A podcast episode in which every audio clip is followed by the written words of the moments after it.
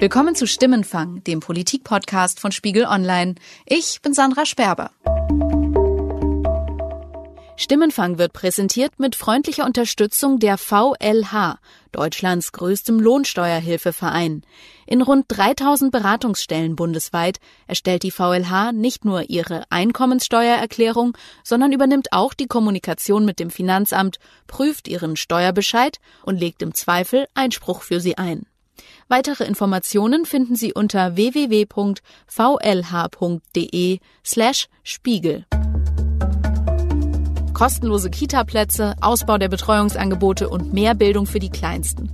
Rund ums Thema Kinderbetreuung gibt es die blumigsten Wahlversprechen. Doch in Realität herrscht Erziehernotstand und es fehlen Krippen und Kindergartenplätze. Mein Name ist Sandra Sperber und in dieser Folge von Stimmenfang frage ich die Bundesfamilienministerin, wie es so weit kommen konnte. Und ich spreche mit der Leiterin einer Kita, die Alarm schlägt. Ich bin sehr enttäuscht dass es überhaupt so weit gekommen ist, dass wir jetzt diesen Erziehermangel haben, denn das äh, Problem war schon sehr lange bekannt. Und ich muss sagen, da haben einfach Politiker auch versagt. Die Auswirkungen spüren derzeit auch viele junge Eltern, die jetzt im Herbst ihre Kinder zum ersten Mal in eine Krippe oder in einen Kindergarten bringen. Die Nachrichten vom Kita-Chaos verunsichern. Seit fünf Jahren gibt es einen Rechtsanspruch für Kinder unter drei Jahren. Doch die Realität sieht anders aus. In ganz Deutschland fehlen etwa 300.000 Kitaplätze. Bundesweit wurden die Krippen zwar mit Hochdruck ausgebaut, doch mit dem Angebot steigt doch die Nachfrage. Die Erzieherinnen, die fehlen. Zehntausende Stellen sind unbesetzt. Um herauszufinden, was das für den Alltag in Deutschlands Betreuungseinrichtungen bedeutet, habe ich den Kindergarten und Hort Benjamin Blümchen in Potsdam besucht. So, wir laufen mal rum. Äh, Frau Reichel, mhm. ganz kurz. Leute, drei Sachen kriege ich nicht hin. Sabine Reichel ist gelernte Erzieherin und Leiterin des Hauses. Sie glaubt, die Familienpolitik hat in den vergangenen Jahren entscheidende Fehler beim Ausbau der Kitaplätze gemacht. Ich glaube, man hat das nicht ganz ernst genommen. Ich habe so immer den Eindruck, dass äh, das Thema Kinder so ein bisschen hinten ansteht, weil das sind in erster Linie auch mal nicht die Wähler.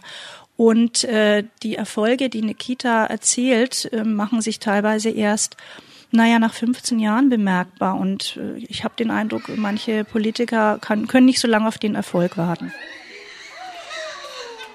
Sabine Reichel macht mit mir eine Tour durch ihre Einrichtung, um zu zeigen, mit welchen Problemen Kitas in Deutschland derzeit kämpfen. Erstes Beispiel Personalknappheit. 45 Mitarbeiter kümmern sich hier um insgesamt 236 Kinder im Kindergarten bzw. Hort. So, hier haben Sie mal so einen Dienstplan, der sehr tricky ausschaut und sich täglich verändert. Heute das sind jetzt allein neun DIN A4 Seiten äh, in bunten Farben und handgeschriebenen Uhrzeiten. Mhm, ja, äh, der Plan ändert sich, wie gesagt, täglich. Mhm. Heute Morgen haben sich vier Kollegen krank gemeldet. Das reißt selbstverständlich ein Riesenloch. Dann wird sofort hierher gegangen und geguckt, ähm, für den Tag, wie kriegen wir den gut hin. Im Büro kann die Arbeit mal liegen bleiben. In der Kita, die Kinder sind da und das muss natürlich äh, gut äh, begleitet werden. Das nicht nur von rechtlichen Schritten her, sondern das kann man nicht lang machen, dass, dass man Kinder da ähm, zu viele in einem Raum hat. Das äh, ist nicht gut. Haben Sie hier einen höheren Krankenstand als vielleicht jetzt so einem durchschnittlichen Büro? Ja, definitiv. Das kann ich sagen, weil ich einfach auch schon im Büro gearbeitet habe und der Krankenstand ist schon wirklich sehr hoch. Was mir große Sorge macht, ist die permanente Überforderung und Überlastung von Kollegen, mhm. sodass die ins Burnout und an Depressionen rutschen. Wie erklären Sie sich das, dass es Kollegen gibt, die hier ein Burnout-Syndrom entwickeln? Wir haben ja nicht nur ähm, pflegerische Aufgaben, sondern natürlich auch äh, neben den pädagogischen Aufgaben ganz klar auch Schulvorbereitung oder auch diesen Bildungsauftrag. Und das sind so viele Bereiche. Noch dazu jetzt gerade seit ein paar Jahren mit äh, Familien, die Fluchterfahrung haben. Bei uns passiert so viel, was wir auffangen müssen in einer Gruppe. Mhm dass das wirklich zur Überforderung kommt. Auch die Infrastruktur des Kindergartens kommt an ihre Grenzen, denn die Nachfrage nach Betreuungsplätzen steigt. Die Einrichtung wird voller. Sie sehen alles viel zu eng und leider nicht ausreichend und das ist schade. Ist diese Einrichtung über die letzten Jahre auch immer weiter gewachsen? Oder wie kommt das? Na, von Mitarbeitern auf jeden Fall. War die Zahl der Kinder schon immer gleich oder ist die über die Jahre die Einrichtung auch immer voller geworden, sage ich mal? Ja, das war nicht nur der Wunsch des Trägers, natürlich auch geschuldet der Stadt Potsdam, weil hier nach wie vor eine große Nachfrage an Plätzen ist. Es sind immer noch viel mehr Kinder in Potsdam gemeldet, als Plätze vorhanden mhm. sind. Und da kommt das natürlich sehr gelegen, dass man bei einer Renovierung das dann anhebt. Zu knappem Personal und dem wenigen Platz kommen Geldsorgen. Kita-Leiterin Reichel führt mich in den Garten. Ein Klettergerüst ist mit rot-weißem Flatterband abgesperrt, weil es marode ist. Ein neues Spielgerät muss her. Das konnten wir nicht mehr am Leben erhalten. Hier die Schuppen müssen dringend ausgetauscht werden. Die sind natürlich schon im ziemlich desolaten Zustand, halten auch nicht ewig und lange. Da fehlt dann erstmal auch das Geld. Mhm. Denn so ein Gartenhäuschen kostet vom Material her schon ungefähr 2000 Euro. Aber das ist nicht äh, das alleinige Geld, sondern wer baut so ein Gartenhäuschen auf, wenn man mhm. das holt vom mhm. Baumarkt, ja. Das sind ja auch so Aufgaben, an die denkt man jetzt eigentlich erstmal gar nicht, wenn man an eine Kita denkt. Ne? Da denkt man an die Zeit mit den Kindern, aber nicht daran, dass hier noch ein ziemlich großer Garten, also das Gelände ist ja auch riesig, ja, ja. daneben noch gemanagt werden muss. Richtig, genau.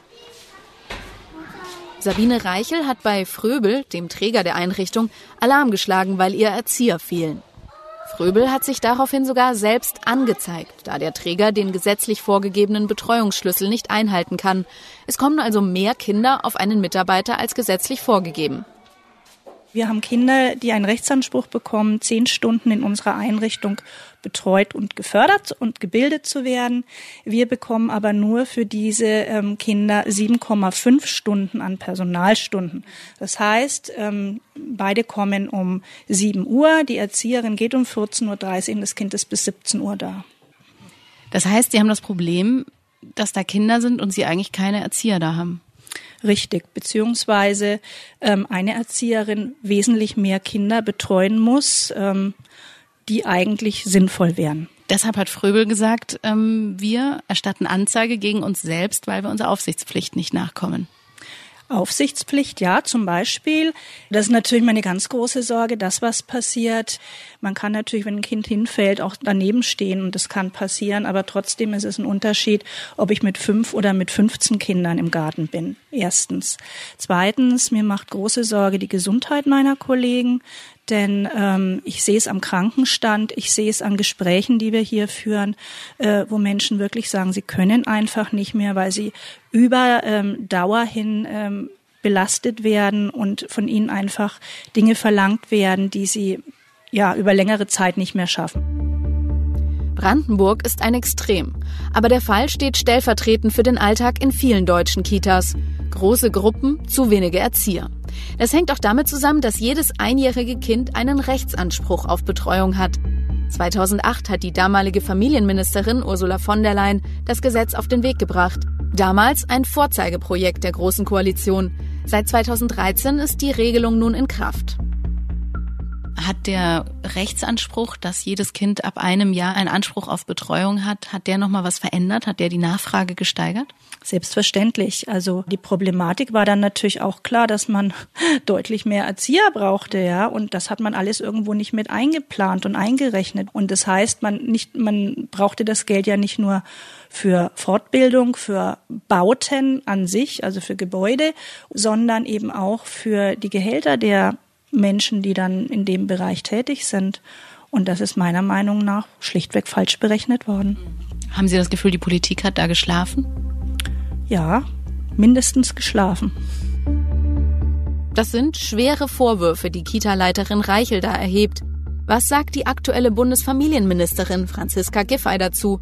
Ich habe die SPD-Frau am Rande einer Veranstaltung getroffen und sie gefragt, warum die Politik erst jetzt reagiert.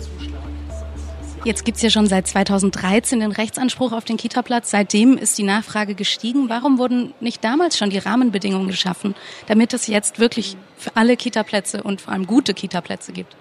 Also man muss ja sagen, dass nun nicht seit 2013 alle die Hände in den Schoß gelegt haben. Wir haben alleine im U3-Bereich, also für die unter Dreijährigen vom Bund, 400.000 Plätze geschaffen, äh, auch mit Unterstützung des Bundes in den letzten zehn Jahren. Das heißt, da ist viel passiert. Es hat ein großer Ausbau stattgefunden. Wir sind äh, mittlerweile bei über 90 Prozent der Kinder äh, äh, über drei Jahren, die in der Kita sind und bei über 30 Prozent der unter Dreijährigen. Das ist eine große Entwicklung. Das war vor Jahren noch nicht so. Aber man sieht eben, die Nachfrage steigt weiter. Und das heißt, wir müssen da auch weiter investieren. Wir werden in diesem Jahr alleine für den Kita-Platzausbau seitens des Bundes 400 Millionen Euro investieren.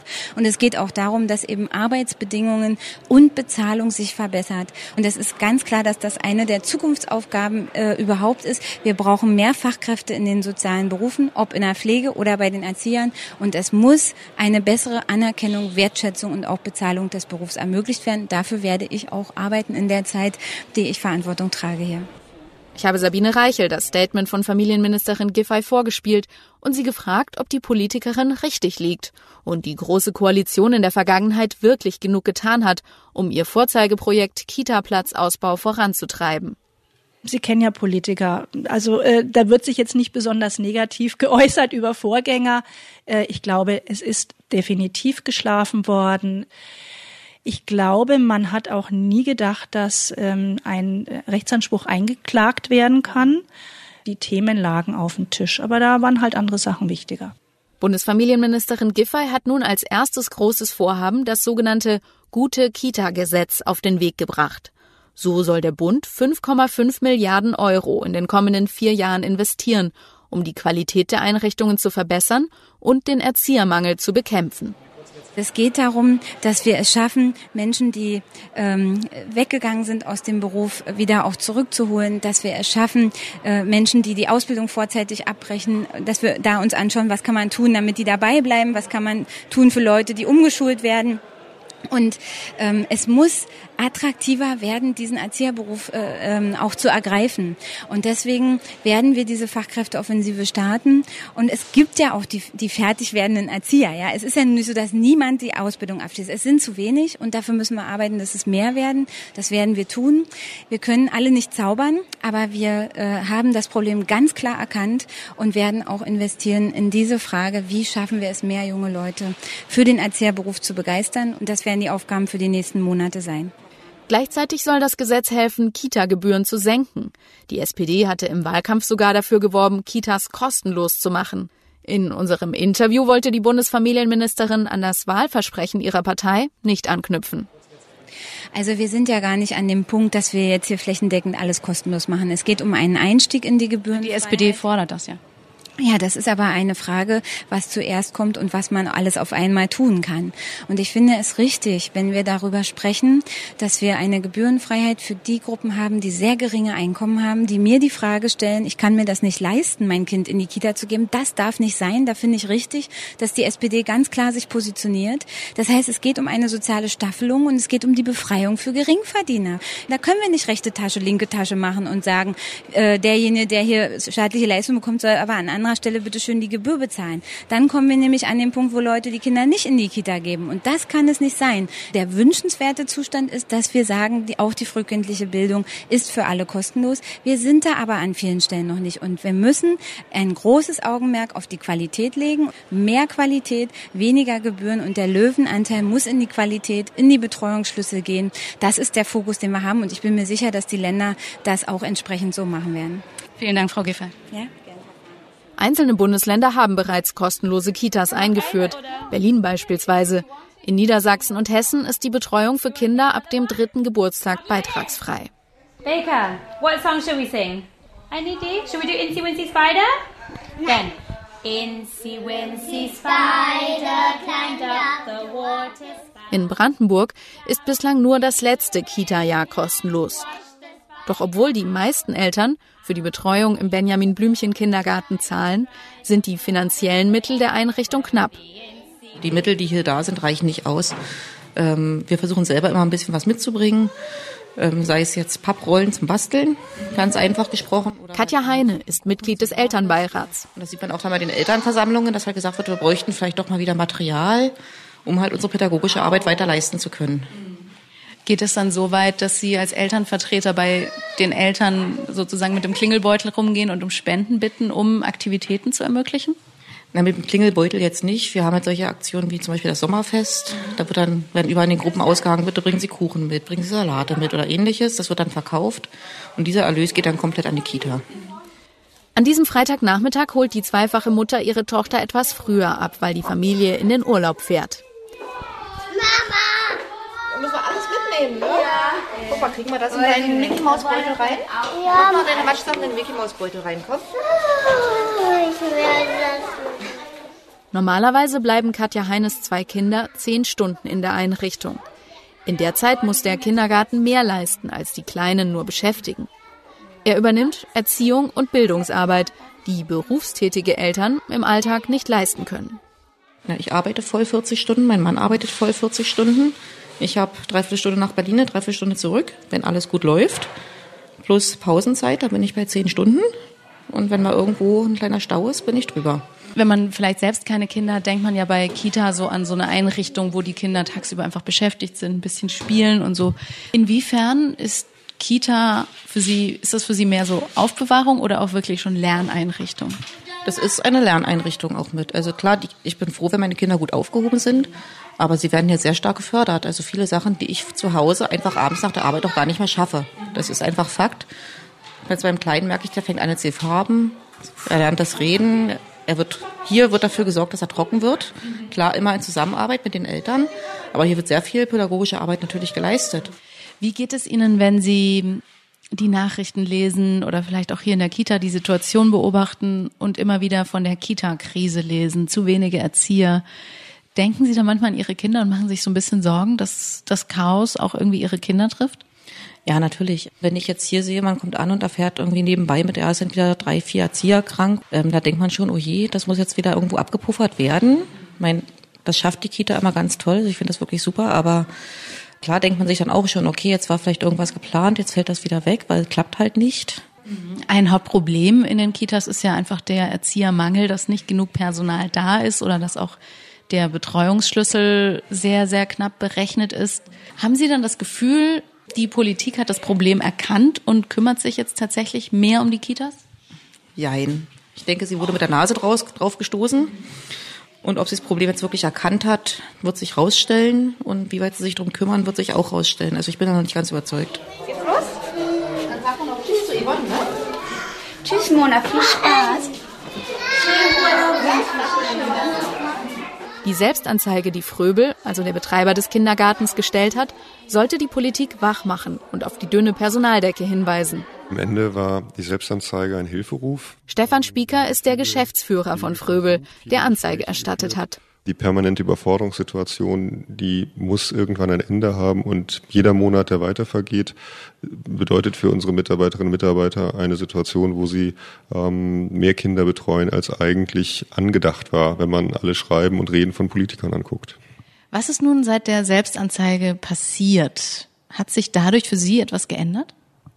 Ehrlich gesagt hat sich bisher noch gar nichts verändert und das ist der große Frust, weil unsere Mitarbeiter haben Tag für Tag diese Situation, dass sie halt mh, aus unserer Sicht zu viele Kinder betreuen pro Person, ähm, gestresst sind und an ihre Grenzen kommen und jeder Tag, der vergeht, ähm, ist eigentlich nicht haltbar und ein Tag zu viel.